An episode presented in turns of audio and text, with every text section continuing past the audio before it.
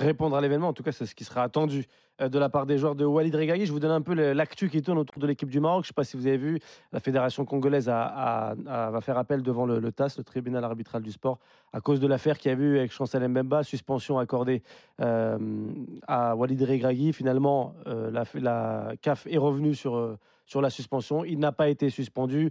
Il y a tout un micmac. Il y a tout un son qui tourne autour de cette Coupe d'Afrique. Et c'est un son un peu vieux euh, qui tourne autour sur, sur le continent, comme quoi le Maroc aurait la main mise sur les instances africaines.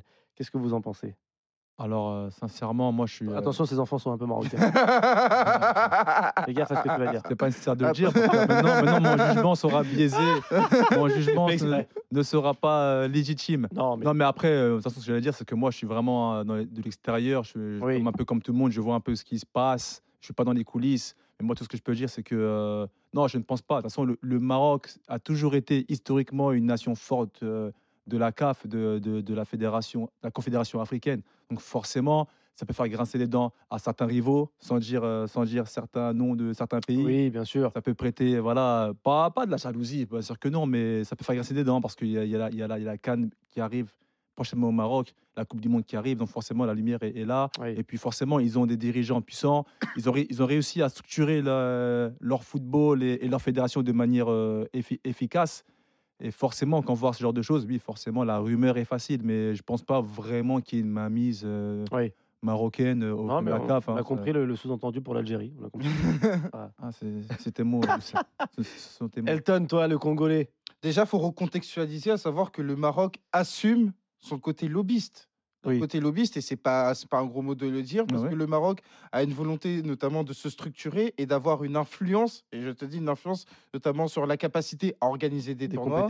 C'est comme ça qu'ils sont arrivés sur la Cannes, c'est comme ça qu'ils sont arrivés sur la Coupe du Monde en 2030. Donc ça veut dire avoir une influence du côté euh, des fédérations, aussi bien continentales qu'internationales, notamment dans le cadre de la FIFA. Et tout ça contribue au fait que à partir du moment où ils revendiquent ce côté lobbyiste, ça a une influence sur le terrain.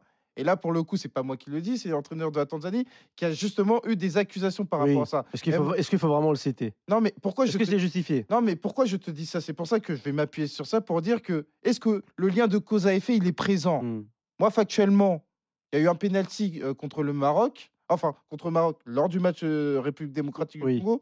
Dans un premier temps, Regragui a été suspendu, donc c'est pour ça que moi j'arrive à ma conclusion et je te dis que le lien de cause à effet, à savoir parce que le Maroc a notamment une forte représentation dans les instances et qui a un écho sur le terrain. Et ben moi, je vois pas ce lien de cause à effet. Maintenant, s'il y a une personne qui a des faits Exactement. vraiment concrètes, qu'elle me les présente. Moi toujours est-il que sur cette canne, parce qu'il est question de la canne Oui. en Côte d'Ivoire, moi, je n'ai pas vu le lien de cause à effet entre l'influence dans les bureaux et euh, des décisions arbitrales en faveur du Maroc. Moi aussi, Après, je te vu. dis ça s'il y a un penalty qui Non, arrive. mais parce que moi, je peux te donner aussi le cas de la Tunisie. hein. Il, y a Ah oui. des, il y a des gens dans les instances qui sont très proches de, de même de la FIFA. Ah, et pourtant, l'équipe, elle est nulle. hein. Ah. Euh, tu vois. y a pas de Après, pour revenir sur l'influence marocaine, il faut pas oublier que ça ne date pas d'hier, parce que tu sais, en 2010, Ouais. ils étaient aussi en course avec la, la- Pour la Coupe du. Sud pour la Coupe du Monde. Ouais, Et exactement. justement, l'Afrique du Sud a su, contrairement au Maroc à l'époque, profiter, faire un gros travail de lobbyiste, le fait qu'il soit Bah oui, aussi anglophone, qu'il soit un peu plus fortuné à l'époque que, euh, que le Maroc. Ils ont réussi à avoir cette Coupe du Monde là. Le Maroc, le Maroc, cette le- leçon-là. le Maroc a a commencé ce travail, voilà, ce travail, on va dire, de, euh, de lobby. ouais, de lobbying, non, mais faut- non, power, mais faut- c'est et pas de- un gros et surtout de structuration pas- de structuration surtout. Et ils ont réussi. Et maintenant, les, les conséquences qu'ils ont fait depuis maintenant 12 ans. Bah ouais, c'est ça. c'est Avec- pas- avec, c'est pas un Fouzi, euh, C'est pas mot de le dire, à savoir que hein.